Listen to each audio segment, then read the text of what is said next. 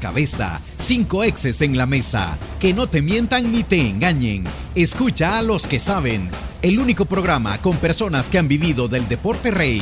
Síguenos en nuestras redes sociales como Los Ex del Fútbol y escúchanos de lunes a viernes por Sonora FM 1045.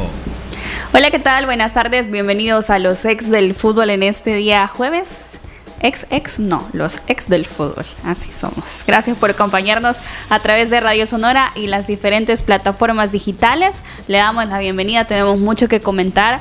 A pesar que muchos dicen, pero no hay fútbol, sí, pero hay situaciones importantes que tenemos que tocar, resultados también. Además que ya se viene también la gira de la selección nacional. Vamos a hablar de esa convocatoria y también de la selección sub-22 que tendrá compromisos en los Juegos Centroamericanos en Salvador 2023. Don Lisandro.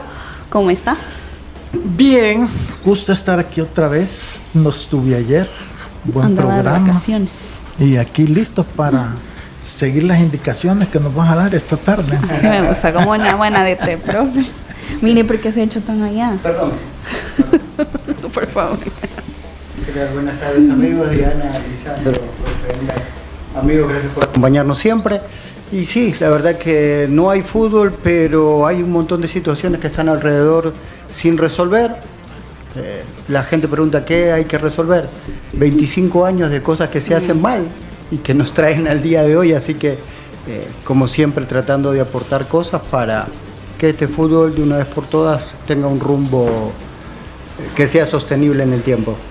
Profe Elmer, ¿cómo está? Hola, ¿cómo está Diana, Emiliano, Lisandro, todos los radioescuchas a través de Radio Sonora y las plataformas digitales? ¿Cómo que no hay fútbol? Si hubo fútbol ayer, hubo, fútbol de la UEFA, hubo fútbol de la Liga de Campeones de CONCACAF. ¿Qué le pareció ese partido? El de la Liga de Campeones. León, el Los Ángeles. Si tuviese que comparar a nivel de ritmo de juego, me gustó más la final del fútbol mexicano. ¿En serio? Sí, en ritmo de juego creo que hubo más vértigo eh, bueno, más emoción. En este partido de ayer quizás un partido más trabado, mucha falta. ¿El de UEFA? Eh, no, el de León Los ah, Ángeles. El, de, el, el otro sí, también otro espectáculo, ¿verdad? Y interesante de repente que, el entrenador, por ejemplo, José Mauriño, tenga que poner en, tela de, de, de, duda el hecho de que va a continuar o no, porque a ese nivel él dice, bueno, yo no voy a hacer todo lo que tiene que hacer otras personas dentro del club y por lo tanto no se trata de trabajar, sino que al no tener eh, las condiciones de trabajo adecuadas, se va a replantear el continuar o la posibilidad de seguir en la Roma. Interesante, ¿verdad? Ese nivel que, cualquiera diría, eh, hay que seguir, ¿verdad? Porque sí, no, ¿verdad? También el entrenador en cierta medida eh, da a conocer su, prestigio, ¿verdad? Que él tiene que trabajar con condiciones mínimas o con condiciones adecuadas para poder luego generar resultados a pesar de lo que ya es de el conocimiento de medios, el hecho de que nuevamente ha hecho resurgir a la Roma dentro del eh, entorno internacional del fútbol. y eso veníamos hablando con, con Lisandro antes de, de, entrar al aire. Cuestiones como la de Mauriño, ¿no? Obviamente no es un equipo que, al ojo del aficionado sea un equipo vistoso. Y cuando salen sus dos delanteros, sobre todo Dybala y Ibrahim, es un equipo que es, más chato todavía. Y él hacía como, sí, cerca de dos, tres semanas, eh, cuando él ya, se estaba, eh, ya estaba en semifinales de UEFA, él hablaba de que estaba muy contento con el rendimiento de los jugadores, de acuerdo a lo que habían hecho con los recursos que el club le había dado eh, ese, este grupo de Roma que fue finalista de, UEFA, es un, se hablaba del bajo presupuesto que tenían como para pelear en esas instancias. Entonces creo que por ahí viene el malestar, probablemente tiene, tiene eh, serias eh, discrepancias con la dirección deportiva de la Roma. Y después lo que usted dice, ¿no? lo competitivo que es Mourinho, él a fuerza de mucho trabajo hizo un prestigio a nivel mundial y obviamente no, no lo va a estar regalando por, por cuestiones que son ajenas a su trabajo. Mira, él la regala por su forma de ser, Emilia, ¿no? es un tipo desagradable, un mal perdedor, nunca reconoce nada. él cuando el árbitro lo favorece se queda totalmente callado, cuando pierde anda buscando los errores de los árbitros.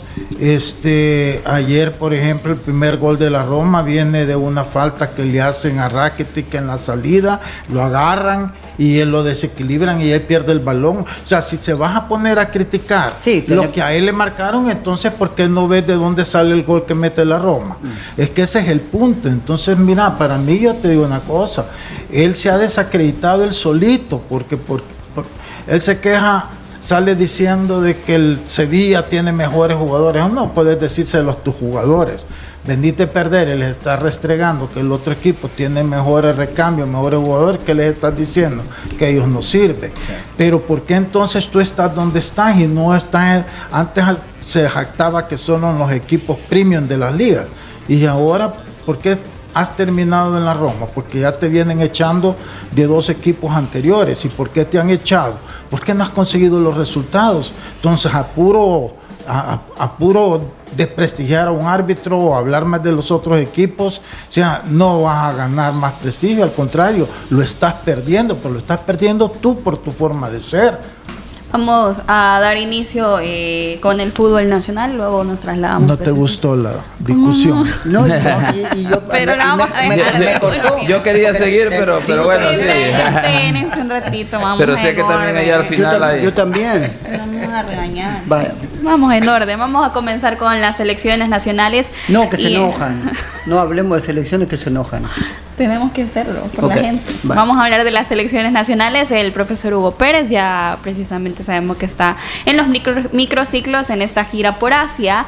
Eh, hablábamos de los porteros, Mario González, Tomás Romero, Pleites, los defensas, Domínguez, Zabaleta, Cabalceta, Rodríguez, Roldán, Blanco, Tamacas Canales, los volantes, eh, Narciso Orellana, Cristian Martínez, Brian Landaverde, Harold Osorio, Melvin Cartagena, Leo Mengíbar, Jairo Enríquez y los delanteros Joshua Pérez Mayer Hill, Kevin Reyes, Brian Hill y Christian Hill. Hablando de, estos partidos que tiene el profesor Hugo Pérez en esa gira, eh, que son Japón y la selección de Corea del Sur, él mencionaba que va a ser eh, unos partidos para hacer un análisis profundo de lo que a la selección se puede enfrentar y si puede adecuarse precisamente a lo que se viene para Copa Oro. Aparte de eso, también mencionaba que estos encuentros le van a servir tácticamente para tener en cuenta lo que cada jugador le puede brindar precisamente por lo mismo, para llegar a Copa Oro, en donde también con CACAF dio a conocer una nómina preliminar de 45 jugadores que compartió el profesor Hugo Pérez. De esos 45, solo 23 son los que pueden estar en, en Copa Oro. Don Lisandro, ¿qué jugadores para usted hacían falta. Ya hemos hablado del caso de Dustin Corea. Se refirió también el profesor Hugo Pérez a ese caso de Dustin Corea, que no está castigado, que no pensemos que está castigado, pero sí no es momento para que entre pero, en una pero, pero siempre la explicación de no llevarle por el, lo que pasó cuando estaba en FA, correcto. Entonces, que vaya a ver quién le cree sus, sus, yo no quiero decir mentiras, pero lo que él dice, la verdad que eh, habla de que estos partidos le van a servir para, para ver cómo están los jugadores y todo eso. Pues que yo siento que después de 39 partidos que los ha dirigido, una cantidad de microciclos continuos que le han proporcionado los jugadores, si a estas alturas necesito esos dos partidos para tomar decisiones, es que no sabe lo que está haciendo, ¿verdad? O más bien no sabe lo que dice, simplemente habla por hablar y el que le quiera seguir la partida que se la siga. Así es que yo la verdad no tengo mucho que comentar, yo de él ya di mi opinión y la he dado, no en función de nada personal, sino que hasta lo que ahorita se ha dado, ¿verdad? Sigue insistiendo que, que los resultados no importan, entonces ¿Qué, podemos opinar de eso? Nada, que una gira que va a ir a, que, a, ver lo que ya vio durante todo este tiempo, que no ha sabido corregir, esperar que, las cosas hoy se le den, no sé, seguro que si saca un buen resultado, entonces sí va a importar el resultado. Así que pura paja las que habla, como he dicho yo, y ya no quiero opinar de él. Eh, voy a retomar eh, lo que salió en la entrevista que él brindó, el diario El Gráfico lo ha retomado para evitar cualquier tipo de situaciones. El profesor menciona Japón eh, tiene uno de los mejores wingers que es Mitoma y probablemente será Brian Tamacas o William Canales el que lo va a tener que marcar, pero nos importa ver cómo actúa en defensa, pero también cómo van en ataque ante esos jugadores. No podemos tener un planteamiento de echarnos atrás, sino de ver cómo podemos competir en ataque y en defensa contra estas selecciones. Tenemos que estar muy activos y preparados, tenemos ese reto de probarnos y ver qué hacemos cuando tenemos la pelota, qué capacidad tenemos de encarar y crear situaciones de gol, dijo el profesor Hugo Pérez. Creo que en ese aspecto eh, va a ser un grandísimo examen en, el, en el último aspecto de cuando tengamos la pelota, que seguramente van a ser en momentos bien contados y en espacios bien cortos, saber qué es lo que van a hacer con la pelota.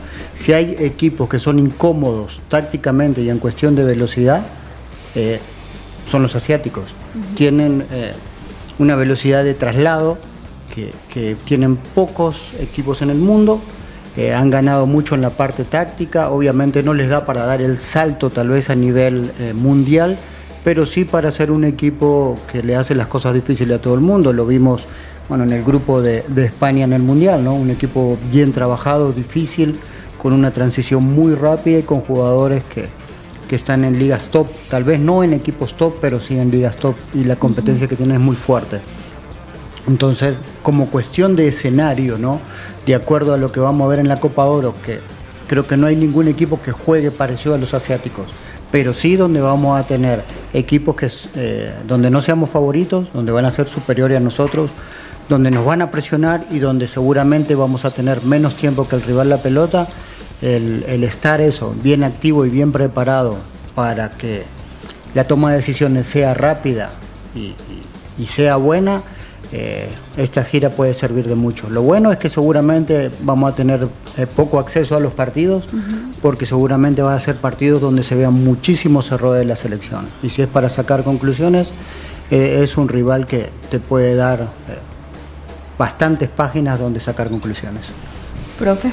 Bien, eh, dentro de toda la situación difícil, digamos, en términos de lo del fútbol nacional, en cuanto a selección se ha visto favorecida, ¿verdad? Porque ahora no hay, digamos, algún pero para que él pueda conjuntar en este caso a los nacionales principalmente y poder trabajar para tratar de desarrollar eh, una idea. Eh, y luego pues será un muy buen examen. No solo no, no creo que la gira asiática porque obviamente yo no soy de igual forma no comparto el tema del discurso en el sentido de que el resultado no importa porque ahora que ya puedo decir de haber dirigido a, niños a U10 uno a ese nivel puede decir que el, eh, uno puede decir que el resultado no importa a ese nivel sin embargo incluso a ese nivel importa por el tema de la autoestima de los niños. No puedes estar perdiendo y perdiendo porque obviamente implica que a, medida no vas mejorando el tema del resultado, no estás haciendo las cosas bien, no estás haciendo el trabajo que tenés que hacer para empezar a lograr eh, un desarrollo, un cambio y luego la parte competitiva. Y luego hablemos a nivel de selección mayor. Es que a nivel mayor eh, el resultado lo es todo definitivamente. Luego podrás trabajar las formas pero ya con un resultado positivo.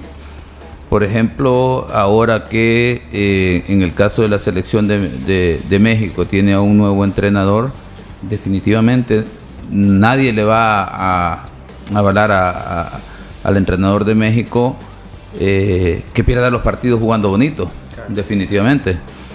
Eh, tendrá que ir acompañado de del resultado. Incluso puede obtener, puede jugar mal y obtener un resultado positivo y pues dirán, tiene tiempo para tratar de desarrollar la idea que piensa implementar en términos de la selección y, el juego que, eh, digamos, tiene proyectado. De igual forma, en el caso de la selección de Estados Unidos, que ambas selecciones ya dieron sus listas para eh, la Liga de Naciones y, Copa Oro, eh, que en ese momento la selección de Estados Unidos que está con un entrenador interino, pues obviamente el principal objetivo es el resultado Luego, ¿verdad? Vendrá el tema de la forma, ¿verdad? Pero eso es como consecuencia de que se entiende que si todos los jugadores vienen de ligas competitivas. En el caso de nosotros sí está ese ese ese pequeña situación en el sentido de que, termina siendo de, gran impacto en cuanto a la selección nacional el hecho de que en cuanto a la liga a nivel de desarrollo de la parte competitiva tenemos mucho por qué trabajar, ¿verdad? Y obviamente no va de la mano en este momento con la dinámica de selección nacional. Y es que fíjate, Elmer, que eh, vamos a hablar en general, no quiero estar refiriendo ya al mismo cuento viejo este, pero cuando tú trabajas, y quizás aquí en Miliano como ex técnico, ah, no, vos todavía estás trabajando de técnico, nada más que a otra. Formador. Formador, ¿verdad? Este, si tú no obtener resultados, tú pasas trabajando y trabajando y trabajando y trabajando, y estás en continua evaluación de tu trabajo, pero cada vez que tienes oportunidad de jugar y mostrar lo que has trabajado, perdés y perdés y perdés y perdés y perdés, o sea, no termina eso siendo más frustrante, digo yo, porque entonces perdés credibilidad en el trabajo, el trabajo no sirve o nada sirve, pero en algún momento tenés que ver, tratar de ganar, pues. Pero nosotros, en el caso específico, volviendo a la selección, no le ganas a Guatemala, no le ganas a Nicaragua, que son equipos que normalmente tú te veías mejor. Entonces, para, yo siento que para mí no solo es de, competir, hay ciertos partidos que te exige ganar, a lo mejor otros sabes de entrada que el rival es más fuerte. Pero, pero si no lo, lo, logras, o sea, es frustrante, pues entonces, ¿para qué estás trabajando? Solo para trabajar, para que el técnico te vea que andas corriendo en la cancha. ¿Cuál es el objetivo? Entonces yo ahí es donde siento que hay demasiadas contradicciones, pero las han venido ya hace un montón de tiempo, entonces ni vale la pena porque es como estar repitiendo lo mismo. Bueno, y ahora vamos a hablar también de la selección sub-22, que como lo mencioné tiene estos compromisos en los Juegos Centroamericanos y del Caribe San Salvador 2023.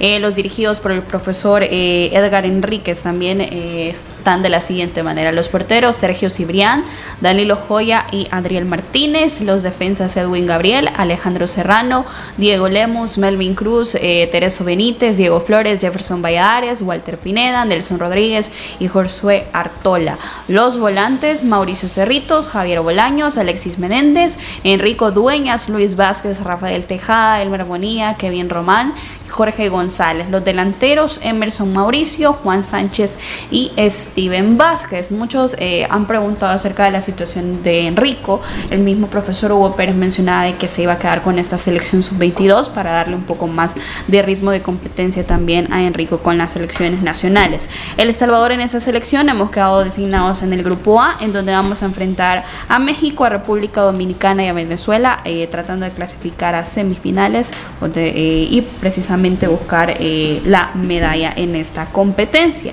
No es un grupo fácil. No. Para nada. ¿Y eso tiene esta selección lo necesario para dar pelea?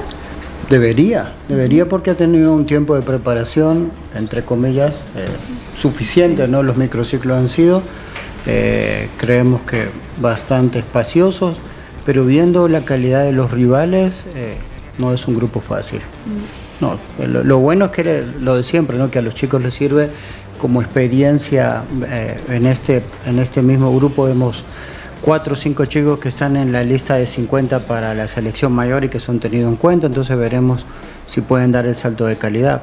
Ahí el único que sería una incógnita o, a alguien a quien sí podríamos eh, esperar el resultado es con República Dominicana. Después eh, Venezuela, más allá de ser tal vez el, peor o de los peores en, Sudamérica.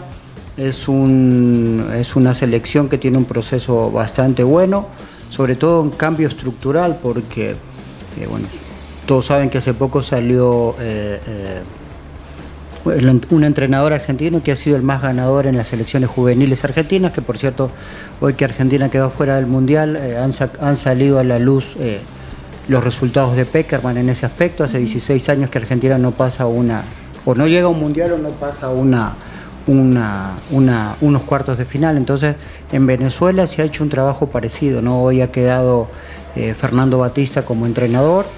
Eh, también en, selecciones menores se sigue ese proceso. eh, tratando de buscar el salto de calidad en Venezuela y después lo de México que ya sabemos, ¿no? Que es el gigante del área. Ojalá que los chicos puedan tener un buen torneo, si se puede pasar mucho mejor, pero de entrada hay que ver que no, no va a ser un grupo para nada fácil. Profe.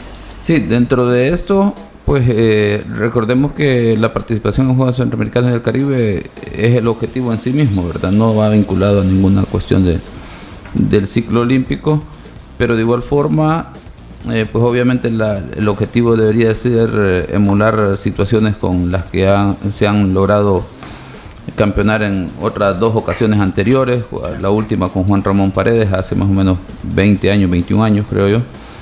Eh, eso va a ser importante, pero luego que ese grupo de jugadores, eh, esta, esta participación les puede servir para eh, tener ritmo de competencia, como lo dijeron, como en el caso de Enrico, para que luego puedan formar parte de la selección mayor, ¿verdad? Ahí estaría una ganancia adicional que es muy buena oportunidad en ese sentido. Entiendo que el grupo quedará de tres, ¿verdad? Porque República Dominicana me parece que no ha confirmado el mm, tema de la, participación, en fútbol. le tocará jugar con Venezuela y México, que serán muy buenos rivales. ¿Qué quieres que te diga? Mira, con la sub-22 prácticamente, hablando de los famosos procesos, que no creemos en procesos, es que no es eso, es que el proceso aquí termina con esta selección.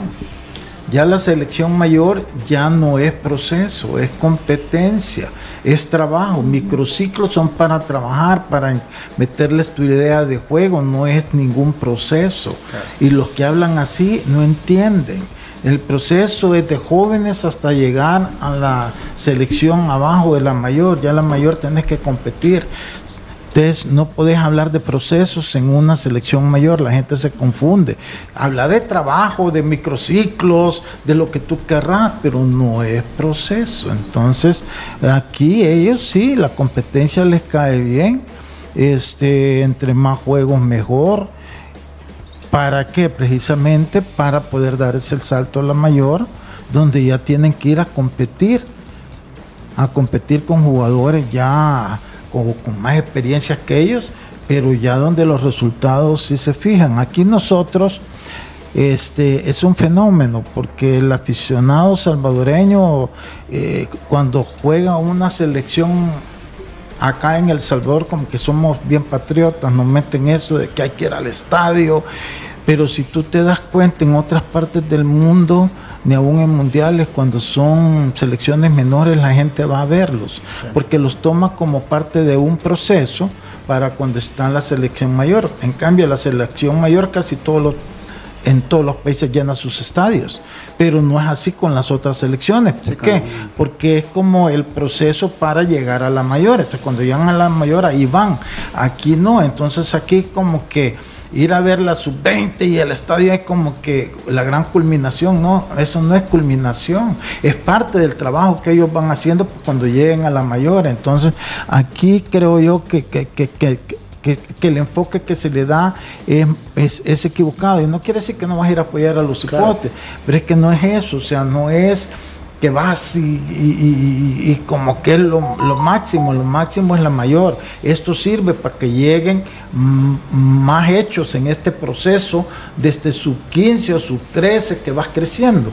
Así es que este para mí en estas elecciones sí, entre más juegos de fuego tengan, mucho mejor porque los va preparando para la etapa que es la que cuenta, ¿no? Vamos a hacer una pausa, regresar vamos a hablar eh, del fútbol nacional, hay noticias en el cuadro del Club Deportivo Fácil, también tendremos llamada telefónica. Antes de eso, escuche muy bien, evite ser víctima de fraudes y recibe correos electrónicos que usan la imagen de Banco Cuscatlán y le piden que ingrese su usuario y contraseña, mucho cuidado que son falsos. Banco Cuscatlán nunca le va a pedir información confidencial por más urgente que parezca el asunto del correo. Ya regresamos. Los ex del fútbol. Regresamos. Walter Scott, el experto en el cabello del hombre. Todo hombre merece verse bien y más joven. Walter Scott, el tinte diseñado para hombres que buscamos una apariencia natural en nuestra barba y cabello. Un tinte de fácil aplicación que cubre las canas en 5 minutos. Walter Scott, también en crema fijadora y shampoo para platinar las canas. Walter Scott, el experto en el cabello del hombre. Laboratorios Suizos, innovando con excelencia. Soy el tamal de hace rato. Pensé que era tu favorito, pero no. Para ti solo soy el antojito. Por eso haré que te arrepientas. Si el tamal cada vez está peor, toma Alka-Seltzer. Rápido alivio de acidez, agruras, indigestión y dolor de cabeza. Con Alka-Seltzer disfruta tus momentos. Es Bayer. Si los síntomas persisten, consulte a su médico. Lea cuidadosamente indicaciones del empaque. Señores, no le quiten años a su vida Pónganle vida a los años con Geriasil. Geriasil H7, multivitamínico con minerales y ginseng. Geriasil te da vida, te mantiene activo y te hace sentir de 20. Y aunque no tengas 40, Geriasil también es para ti. Pónganle vida a los años con Geriasil. Geriasil, una cápsula al día es vitalidad. Laboratorios Suizos, innovando con excelencia. En caso de duda, consulta a tu farmacéutico. Soy el tamal de hace rato. Pensé que era tu favorito, pero no. Para ti solo soy el antojito. Por eso haré que te arrepientas. Si el tamal cada vez está peor, toma Alka-Seltzer. Rápido alivio de acidez, agruras, indigestión y dolor de cabeza. Con Alka-Seltzer disfruta tus momentos. Es Bayer. Si los síntomas persisten, consulte a su médico. Lea cuidadosamente indicaciones del empaque. Continuamos con los ex del fútbol. Continuamos con más de los ex del fútbol. Que el cansancio y el desgaste de la vida no te impida vivir momentos inolvidables. Recupera tu vitalidad con Geriasil, Geriasil con minerales y ginseng. Geriasil H7 te da vida, te mantiene activo y te hace sentir de 20. Póngale vida a sus años con Geriasil. Calidad de laboratorios suizos. Y también eh, es importante, como decimos, a pesar de que no hay fútbol, siempre hay noticias de la cual es importante tener conocimiento, como es el caso del, eh, del cuadro de Santa Tecla, que hace unos días lanzaba un comunicado. Tenemos con nosotros a Joel Almeida, portero del cuadro tecleño, a quien le damos la bienvenida. Hola Pituca, ¿cómo está? Le saluda Diana, bienvenido a los ex del fútbol. ¿Qué tal? ¿Cómo están? Mucho gusto, un saludo por ahí a todos. Gracias igualmente. ¿Cómo está la situación del cuadro de Santa Tecla hasta este momento, Pituca? Pues fíjate que eh, como jugadores estamos eh, tristes primero que nada por no haber cumplido el primer objetivo que era entrar a liguilla y contentos a la vez, ¿no? Por, por ser partícipes de, del, ser, del grupo que, que logró hacer que, volviera a permanecer en primera eh, el equipo. Y, y pues ahorita, literal, eh, pues de sorpresa la noticia por los hechos ocurridos el, el fin de semana antepasado pero bueno, hay que levantar todos, igual como lo mencionaba, ¿no? Quizá para, para todos nosotros no ha acabado la pandemia, desde la pandemia han sido golpes tras golpes y, y pues ojalá y, y este túnel oscuro esté terminando y podamos ver la luz al final. Hola Joel, un gusto eh, saludarte, Elmer Bonilla te, te saluda aquí. Eh, vamos a ver cómo está la, cómo ha quedado, digamos, la comunicación en cuanto a la junta directiva eh, de parte de los jugadores? Pues fíjate que respecto a eso, eh, es que no, no, no se nos ha comunicado hasta el momento absolutamente nada. Eh, hay pues todo tipo, ¿no? Existen jugadores que se termina contrato, existen jugadores que continúan con contrato y luego sale de federación un, un nuevo documento, entonces pues en realidad no hay no hay mucho conocimiento ahorita por el momento de, de, nada de eso, ¿no? Entonces estamos a la espera de, de ver qué nos dice la directiva. Y en este sentido, eh, el comunicado es, eh, es, así de parte de los jugadores que en cuanto a la deuda que existe de la parte salarial. Sí, sí, se nos debe el mes de abril y se nos deben los días de, perdón, el mes de, de mayo y los días de abril. Ahora, Ajá, el mes de mayo y los días de abril y, y nada más, o sea, es así la cosa, no, no, hay, no, hay, no hay nada más. Ahora, como jugadores, ustedes han buscado, en este caso, además del comunicado, como ya se ha dado a conocer, eh, alguna otra alternativa, algún otro mecanismo, asesoría a través del departamento jurídico de la federación o de la federación misma, de tal forma que ustedes puedan pues agilizar este proceso y, recibir su pago? Pues fíjate que, respecto a eso, eh, se tuvo una reunión con la comisión de jugadores, los cuales nos externaron que, que había, ellos tenían una fecha, creo que eh, si no me equivoco es el 5 de junio, eh, para que puedan presentar papeleo y en papeleo me mm, quedé entendido que es el, los finiquitos y todo eso, entonces creemos que en estos días puedan estar cubriendo con nuestros salarios, ojalá así sea. Joel, eh, me recuerdo que luego de un partido que ustedes perdieron, Cochalate, si no estoy mal, eh, se dio a conocer que su presidente ya no continúa, el licenciado Amaya. Eh, hablando de esa situación, ¿a quiénes ustedes como jugadores se dirigen? Si hay alguien que ha tomado las riendas de la junta directiva como presidente también de Santa Tecla, porque es importante conocerlo. Y hace poco también alguien de Santa Tecla, representante, fue nombrado vicepresidente también de la primera división. Sí, pues fíjate que para nosotros obviamente es, e, es complicado, ¿no? Cuando, cuando se, se, limpia una casa siempre salta, sale polvo, entonces nosotros entendemos que podemos de alguna otra manera hacer el daño colateral de, de ciertas decisiones que se tomaron, pero pues no nos corresponde, ¿no? Soy, estoy últimamente fiel creyente a que las cosas dejemos en las manos de quien corresponde. A Dios lo de Dios, a la gente lo que es de la gente y punto. Nosotros los futbolistas a jugar fútbol y obviamente pues eh, de ahí se alimentan nuestras familias, ¿no? Eh, y, los directivos a, la dirección del equipo. Nosotros sin meternos en, en absolutamente nada con su trabajo, ni, ni lo que hagan, ni, ni, tampoco juzgamos, ni decimos por qué se fue Maya, por qué se fue Rómulo, por, o, ahora quién viene, quién a cargo y por qué no se hacen cargo ahorita, no, nada de eso Simplemente les dejamos las cosas en las manos de quien corresponde y nosotros nos ponemos a trabajar en lo nuestro. Hola Joel, buenas tardes. Eh, te saluda Emiliano Pedroso, gracias por, por, atendernos la llamada y por estar con nosotros.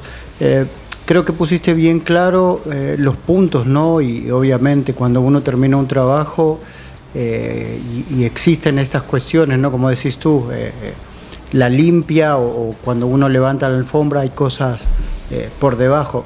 Igualmente termina una temporada abruptamente, pero sacando un poco la cuestión esa de la directiva y la parte económica, eh, ¿cuál es eh, tú el, resumen que haces al terminar esta temporada? Porque si bien ah, la habían empezado con un colchón de puntos, digamos que les daba cierta tranquilidad, en algún momento fueron candidatos al descenso y lamentablemente no pudieron clasificar. ¿Qué tal, profe? ¿Cómo estás? Te saludo con mucho gusto. Pues mira que eh, yo creo que tiene que ver mucho culturalmente, ¿no? Y de todo, de toda América, eh, más Centroamérica, tenemos la costumbre y mala costumbre, diría yo, de que cuando van las cosas mal te relajas. Entonces nosotros eh, contábamos con un plantel bastante eh, bueno en cuanto a nombres y, experiencia, etcétera, etcétera. Pero creo que nos, nos, cobró factura eso, ¿no? La cultura que tenemos y, desgraciadamente hasta el final nos pusimos a ser pues, profesionales. Entonces, jugar a quien jugar, estuviera con quien estuviera, sabíamos que teníamos que ganar sí o sí porque ya no había otra opción. Entonces sí se atravesó un torneo muy complicado en el que eh, se menciona muchas veces, ¿no? No por vestir un, un, un, escudo que haya sido campeón en, repetidas ocasiones, que haya jugado ciertas finales, no significa que ese es el mismo equipo. En realidad ese equipo ya no está confortado por, por, por las mismas personas, pero el escudo queda. Entonces, ahora si queremos hacer algo, pues toca hacer nuestra propia historia. Entonces, eh, creo que nos cobró factura en sí el, el tema de, de creernos la más de lo que de lo que llegamos a pensar, ¿no? Pero pues al final se pudo recomponer el camino, ya tarde, pero pudimos recomponer un poquito el camino. Joel, acerca de, tu situación contractual, ¿seguirás con el cuadro de Santa Tecla? Fíjate que yo, mi, tema es que mi contrato terminó, por el momento ha, terminado, solamente estamos esperando que se acerquen porque eh, yo tengo un tema de cirugía que eh, de, la fase plantar que, que me rompí en la jornada 16, por la cual pues tuve que, eh, como me dieron por ahí en el banquillo durante varias, varias jornadas al finalizar. Eh, y, y, ahorita estamos viendo esa situación, entonces vamos a ver qué sucede. Yo La recuperación es muy rápida, son entre dos a tres semanas y, vamos a estar al 100% para pretemporada si es que la nueva directiva quiere contar conmigo y si no, pues eh, eh, esperemos primeramente Dios algún equipo. Gracias, Joel, por tomar la llamada y estaremos pendientes sin duda que se resuelva eh, la situación económica para ustedes. Gracias, gracias. Les agradezco mucho. Un saludo a todos. Gracias, gracias igualmente. Era Joel Almeida, portero del cuadro de Santa Tecla. En más noticias de la Liga Mayor, Club Deportivo FAS sacó el siguiente comunicado en donde daba a conocer puntos importantes del trabajo de las reuniones que va a haber entre Club Deportivo FAS y AGM Sport. También que agradecían al profesor Efren Marenco su labor en la parte final del clausura. También informaban que continúa en la importante labor formativa dentro de la categoría de reserva como director técnico principal. También eh, van a trabajar para la definición de refuerzos del equipo y también del director técnico y van a revelar los fichajes y bajas que tendrá el cuadro del Club Deportivo FAS. El objetivo, como menciona y finaliza el comunicado, es claro, lograr el bicampeonato y tener un papel relevante y competitivo en CONCACAF. Como Junta Directiva y Dirección Deportiva están analizando detalladamente la temporada pasada para identificar áreas de mejora y corregir cualquier aspecto que sea necesario. Don Lisandro. Pues eso es normal eso lo hacen todos los equipos, ¿verdad? Después de cada torneo te reunís para evaluar pues este cuál fue, si cumpliste los objetivos que te habías trazado, en fin, eh, hacer la evaluación de las cositas que, que no estuvieron bien para corregirlas, las que estuvieron bien para mejorarlas hacer la evaluación del plantel para ver qué jugadores pues es recomendable continuar con ellos, cuáles cambiar, qué necesidades tenés para buscar en el mercado de jugadores esos refuerzos que te hagan mejorar tu, rendimiento. Entonces prácticamente lo que ellos están anunciando es lo que todos los equipos hacen, ¿verdad? Unos los anuncian, otros no, otros planifican eh, antes de que el torneo termine, visto que Águila ya tenía varios jugadores este, firmados y ahora que terminó y se más bien se suspendió el campeonato, ya los empezaron a anunciar. Ya quiere decir que ellos hicieron este trabajo un poquito antes. Eso no es ni mejor ni peor, es simplemente cada quien tiene su estilo. Al final, si las cosas te salen, lo hiciste bien y si no, lo hiciste mal, independientemente en qué momento hayas hecho tu evaluación. Lo importante es que cuando la hagas estés claro qué es lo que tenés que hacer. Eso es lo importante. Así es que nada, es un comunicado como pudo haberlo hecho cualquier otro equipo o no pudo haberlo hecho y lo mismo, lo mismo es. Profe Emiliano, áreas de mejora que podría tener el Club Deportivo Paz. Eh, la primera es, eh, creo que en el aspecto creativo, eh, últimamente todo el peso estaba sobre Brian Landaverde. Eh, lamentablemente es un jugador que tuvieron que exprimirlo porque bueno, venía de una lesión y parecía que nunca se recuperaba. Y, también como tuvo exigencia de selección nacional, parecería que nunca terminó con, eh, digamos, en su mejor rendimiento físico, no, no futbolístico, porque futbolístico siempre fue eh, el jugador más destacado. Entonces creo que en ese aspecto tendría que, que encontrar a alguien que pudiera cuerparlo en esa situación para que él pudiera descansar un poco más a la hora de tener y de cuidar la pelota. Y esto está eh, ligado expresamente a eh, lo que haga fase en ofensiva. ¿no? Creemos que, es un equipo que a pesar de ser de los que estaba eh, ya clasificados, tuvo una media de goles bastante, bastante baja y acuerdo a la calidad de jugadores que tenía.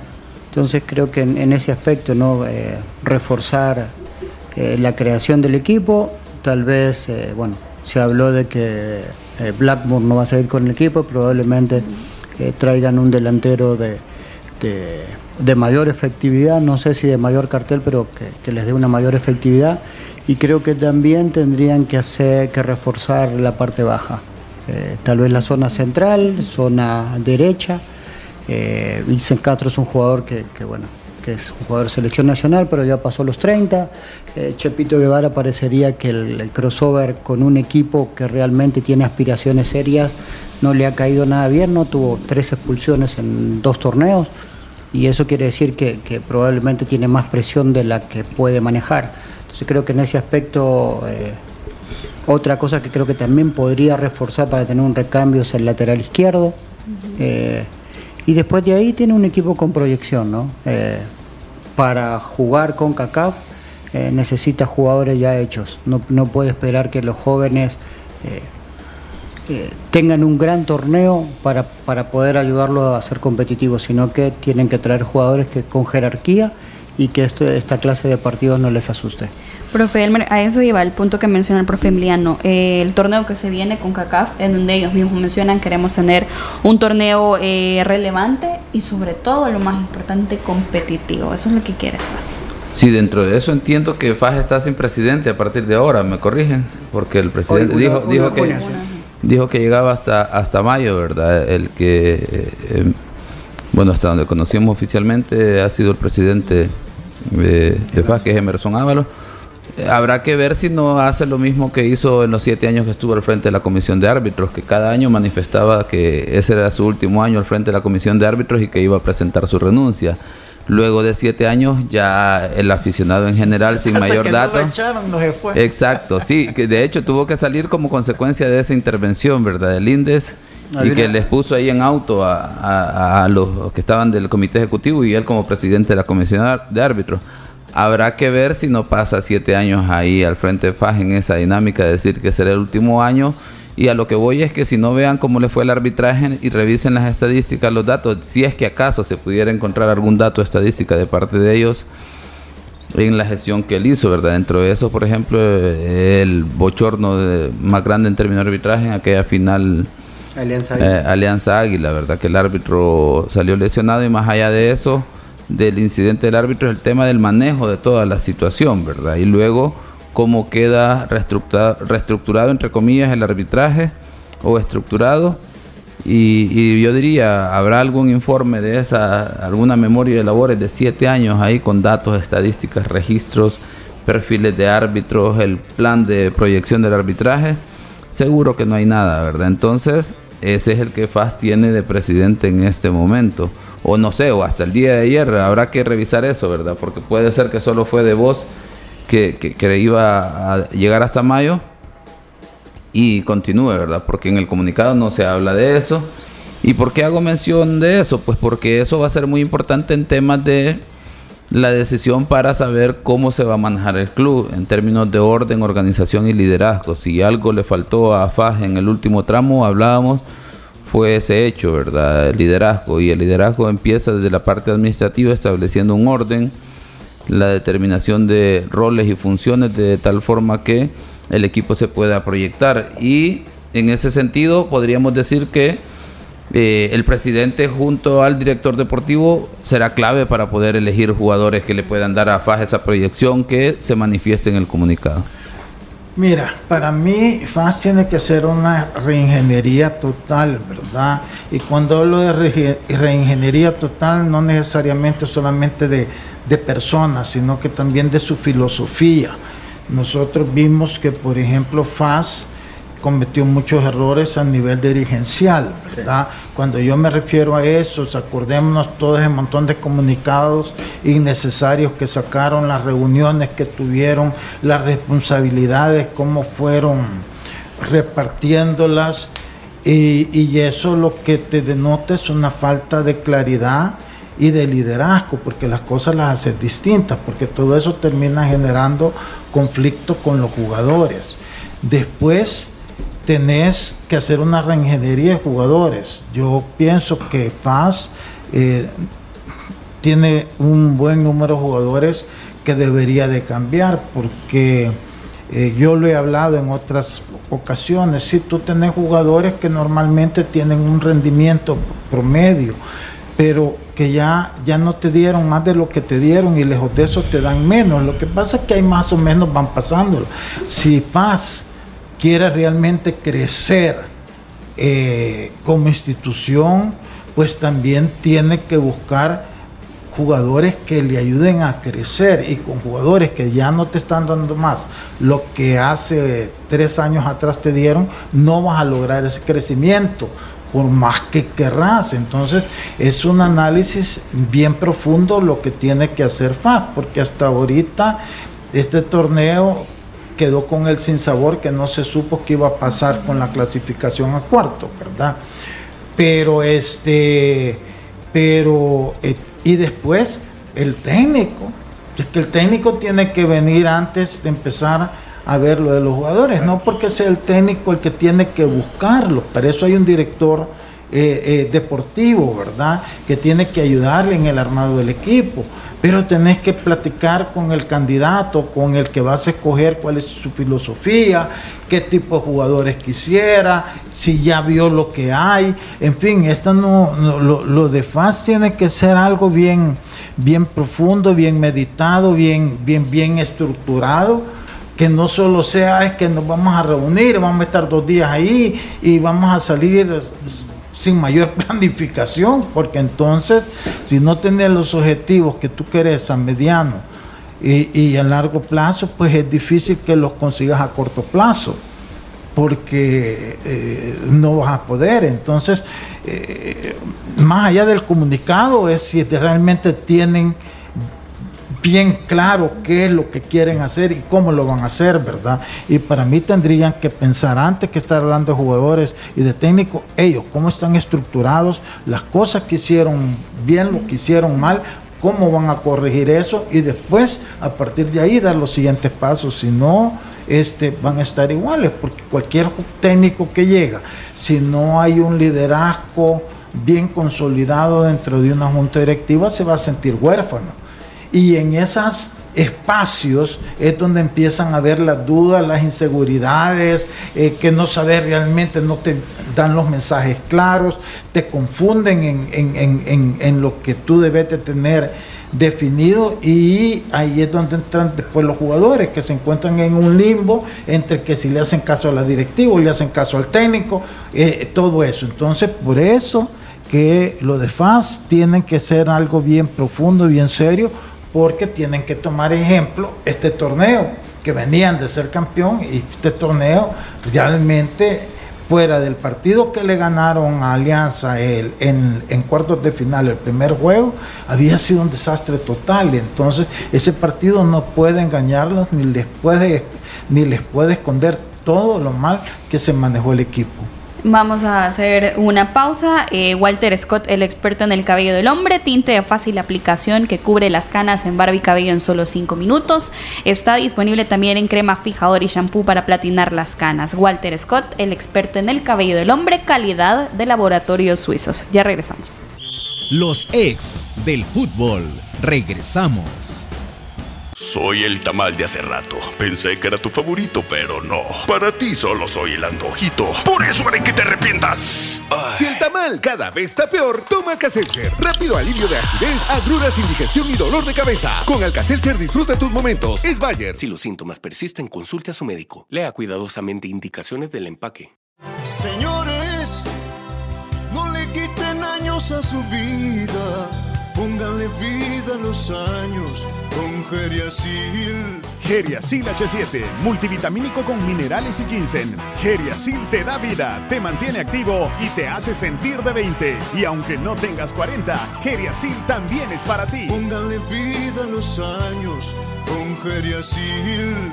Geriasil, una cápsula al día es vitalidad. Laboratorios Suizos, innovando con excelencia. En caso de duda, consulta a tu farmacéutico. Soy el tamal de hace rato. Pensé que era tu favorito, pero no. Para ti solo soy el antojito. Por eso haré que te arrepientas.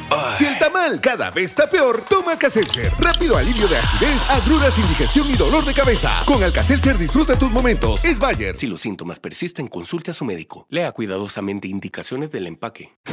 Walter Scott, el experto en el cabello del hombre. Todo hombre merece verse bien y más joven. Walter Scott el tinte diseñado para hombres que buscamos una apariencia natural en nuestra barba y cabello. Un tinte de fácil aplicación que cubre las canas en 5 minutos. Walter Scott, también en crema fijadora y shampoo para platinar las canas. Walter Scott, el experto en el cabello del hombre. Laboratorios Suizos, innovando con excelencia. Continuamos con los ex del fútbol. Continuamos con más de los ex del fútbol y ahora nos vamos al fútbol internacional. El Sevilla, heptacampeón de la Europa League tras vencer en penaltis a la Roma. Hablábamos de ese partido al final eh, de los 120, uno por uno. El campeón de la Europa League se tuvo que decidir precisamente a través de la tanda de penaltis. El profe Elmer, voy a iniciar con el profe Elmer porque él le pegó a la fichita. Ah, humildemente, diga. Sí, no, es que, vamos a ver. ¿Cuál eh, fue la fichita de De que se iban a penalti. Ah. Empate de tiempo extra y penales. Eh, de hecho, tiene que ver para los entrenadores, si nos escuchan, el tema de que saben que hay una plataforma que se llama Y Scout y, pues obviamente estuve interactuando con gente que ha hecho análisis con base a, esa plataforma. Y dentro de eso, por ejemplo, el hecho de que el Sevilla, ¿verdad? Fue un especialista en jugar esas, esas eh, esas finales en esta competición. Mauriño también, eh, junto con la Roma, y entonces el panorama estaba para eso, ¿verdad? Bastante exacto el tema de estadísticas, bastante... Y por ahí, pues obviamente, la importancia de, las plataformas hoy en día, ¿verdad? que permiten dar pronósticos bastante acertados, pero esto es fútbol, ¿verdad? O sea, las estadísticas están y, y muchas veces están para romperse, ¿verdad? En ese sentido, porque obviamente Luego, en el devenir del partido, hay muchas situaciones que han generado debate, ¿verdad? Como lo que con lo que iniciamos y lo que planteaba Lisandro en el sentido de, las quejas de, Mauricio, que termina hablando con este Roberto Rossetti, que es el encargado del VAR a nivel de FIFA, y uno de los que trabaja en la UEFA en términos de materia arbitral. Terminó platicando con él, pero al final, a pesar de eso, Mauriño termina eh, interactuando con los árbitros y no necesariamente con buenas maneras, ¿verdad? Con buenos modales, termina insultándoles. Seguro eso debería de traerle consecuencias en ese sentido. Eh, y en un partido, pues que dentro de eso eh, está la situación que mencionaban inicialmente, que el gol que, que, es bastante similar a lo que se da en León eh, eh, de Los Ángeles eh, el, tema de que una acción viene precedida de una falta, pero ahí es una situación de apreciación del árbitro, ¿verdad? Dista mucho de la intervención del VAR en ambas situaciones, termina en gol. Posteriormente, pues el empate y hay una situación en la que se marca un penal a favor del Sevilla, ¿verdad? Y hay una corrección de parte del el video arbitraje porque el jugador, eh, pues obviamente solo a través de la cámara se puede observar eso, que el defensor termina tocando el balón antes del segundo contacto con el atacante. Y luego una mano que es discutible, seguro sin bar no tiene ninguna discusión en términos de que hubiese sido penal porque a primera apreciación parece que el jugador tiene el brazo extendido. Pero luego a través de las repeticiones y en otros ángulos se logra apreciar también, ¿verdad? Que el jugador tiene el brazo ya ahí antes de que llegue el balón y todavía hace un leve movimiento para tratar o, intentar impedir que el balón le haga contacto con el brazo, ¿verdad? Entonces hubo revisión por bar, la indicación para el árbitro, igual que la presión en ese sentido, que no era mano sancionable y coincido bastante en ese criterio, pero insisto, ¿verdad? Es una situación bien extrema, porque seguro sin video arbitraje, por ejemplo, en nuestro entorno, si el árbitro está completamente de frente para ver esa situación, seguro la sanciona. De una perspectiva lateral y de atrás cambia el panorama. Te quiero corregir, no la revisa el VAR ese penalti. No, es la revisión silenciosa. sí. Porque el juego se detiene. La veces, no, pero la detienen porque va a amonestar al auxiliar de Muriño. Eh, pero él cuando va acercándose a la banca eh, hace la, señal que no es penal que no lo va a marcar. Pero hay conversación con el VAR, entonces revisión siempre hay, el procedimiento completo es que no se realiza. pero él hace la señal que no. Y mira, como tú decís, ¿verdad? La mano la tiene no en forma antinatural, está separada del cuerpo, pues no en forma natural, antinatural y nunca hace movimiento hacia el balón. Pero dejando eso, mira, al final fue un partido eh, entretenido, no en calidad, como hablaba con Emiliano, de que vea jugar de gol aquí, pero sí de lucha, de esfuerzo, que van, vienen. O sea, el esfuerzo lo dieron los dos equipos. Este, más de lucha, más de esto, pero se mantiene entretenido porque no es un partido soso, sino que peleado. Y en ese sentido creo que los dos equipos cumplieron, ¿verdad? Este, sí, yo lo que no entendí de esto, eh, viendo eh, Sevilla, por ejemplo, que siete veces campeón, como que cada vez que llega ya sabes que la va a ganar. Sí, sí, la, siete que llegó, la siete fue es cómo ese equipo con San Paoli, un desastre, no jugaba nada, llegó como revulsivo del que estaba, porque el equipo se le fue el técnico que tenía, ¿verdad? Creo yo, no sé, que era uno que estuvo con la selección española.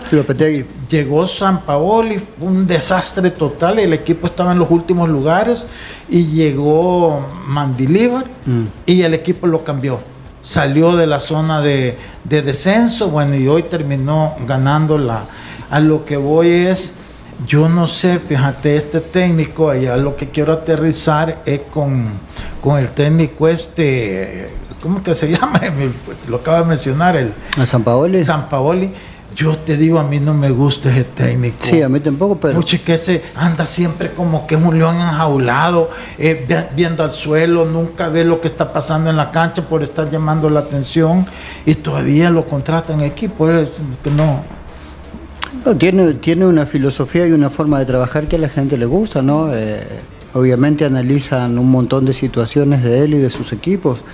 El pasado que él tenía en Sevilla había sido muy bueno. El recuerdo que ellos tenían en Sevilla había sido muy bueno, no solo en resultados, sino que también me imagino que en el trabajo del día a día. Eh, San Paolo, recordemos que se va de Sevilla de común acuerdo porque la selección argentina necesitaba entrenador y era una cláusula que él había puesto, entonces había dejado un buen recuerdo y fue el primero en el que pensaron para reforzar su equipo, pero esa segunda parte la verdad que fue, fue muy mala la de fue muy mala. Eh, habían sacado a Lopetegui por falta de resultados y el equipo terminó jugando peor con San Paoli que con Lopetegui. Y realmente cuando traen al último bombero para terminar la temporada, terminan eh, saliendo campeones de Europa, ¿no? Entonces, eh, es, difícil analizar porque tiene un equipo interesante, tiene dos campeones del mundo en, su plantel. Es un equipo que hasta hace un mes atrás, menos un mes, un mes y medio, era uno de los serios candidatos a poder irse al descenso en España y hoy termina siendo campeón de Europa, ¿no? Eh, eso tiene que ver con la competitividad del equipo y después lo que dice siempre Lisandro, que a veces la filosofía del entrenador, por más bueno que sea, si no tiene un buen manejo de camerino o no tiene un buen manejo de las situaciones negativas, eh, puede pasar lo que le pasó a Sevilla, ¿no? que ser un equipo que estaba para el descenso, alguien que es un, se ve que es alguien más relajado, más bonachón, más como eh, padre de los jugadores, eh, termina llevándolo a lo más alto de Europa. Bueno, y también otro de los resultados, hablábamos ayer de la Liga con CACAF, en donde León se impuso en el partido de ida 2 por 1 al eh, eh LA. Hablando de esa situación también para el partido de vuelta, se habla eh, de las designaciones arbitrales. El profesor Iván Arcides Barton Cisneros serán, será el árbitro principal, eh, acompañado de David Jonathan Morán, de Juan Francisco Zumba y Keylor Antonio Herrera Villalobos será quien nos acompañará también en este escenario, en los partidos en el partido de vuelta de la final entre eh, el León y el, y nos despedimos. Mira, Elmer, ¿y a Joel Chicas lo van a llevar a supervisar el arbitraje? No. No, no puede porque es arbitraje, es cuarteta salvadoreña, tiene que ser el asesor este, ah. de otra nacionalidad.